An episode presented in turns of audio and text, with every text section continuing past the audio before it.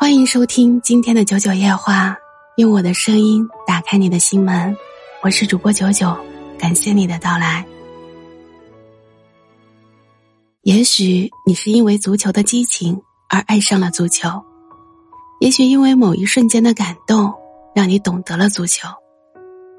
足球可以让人疯狂，让陌生的人紧密的连在一起，成了一篇篇精彩的故事。它就像一个舞台，每个人都可以做演员的舞台，在这里可以尽情的欢唱，可以哭泣，无论你在做什么，它都有无数的人陪着你一起体会。今天分享给大家的故事是关于球星内马尔的。内马尔在贫民窟被挖掘时才六岁，却有着极高的天赋，在南美成名时。因体型太瘦不被看好，独一份的彩虹过人。在球场上总会被针对，他也曾被队友排挤，甚至被球迷嘲讽谩骂。二零一四年，内马尔本来能够帮巴西夺冠，却被对手恶意犯规，导致腰椎骨裂。二零二二年第一场小组赛中，内马尔遭受多达九次的犯规。在上届的俄罗斯世界杯中，内马尔创造了单场被侵犯十次的赛事记录。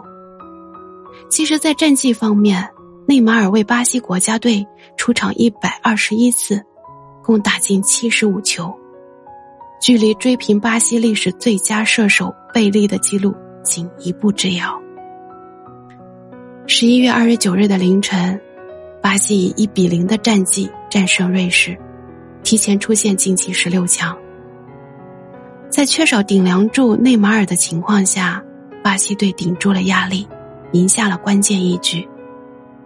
没能上场的内马尔在精神上却与巴西队同在。受伤的内马尔非常渴望重回球队，早日上场。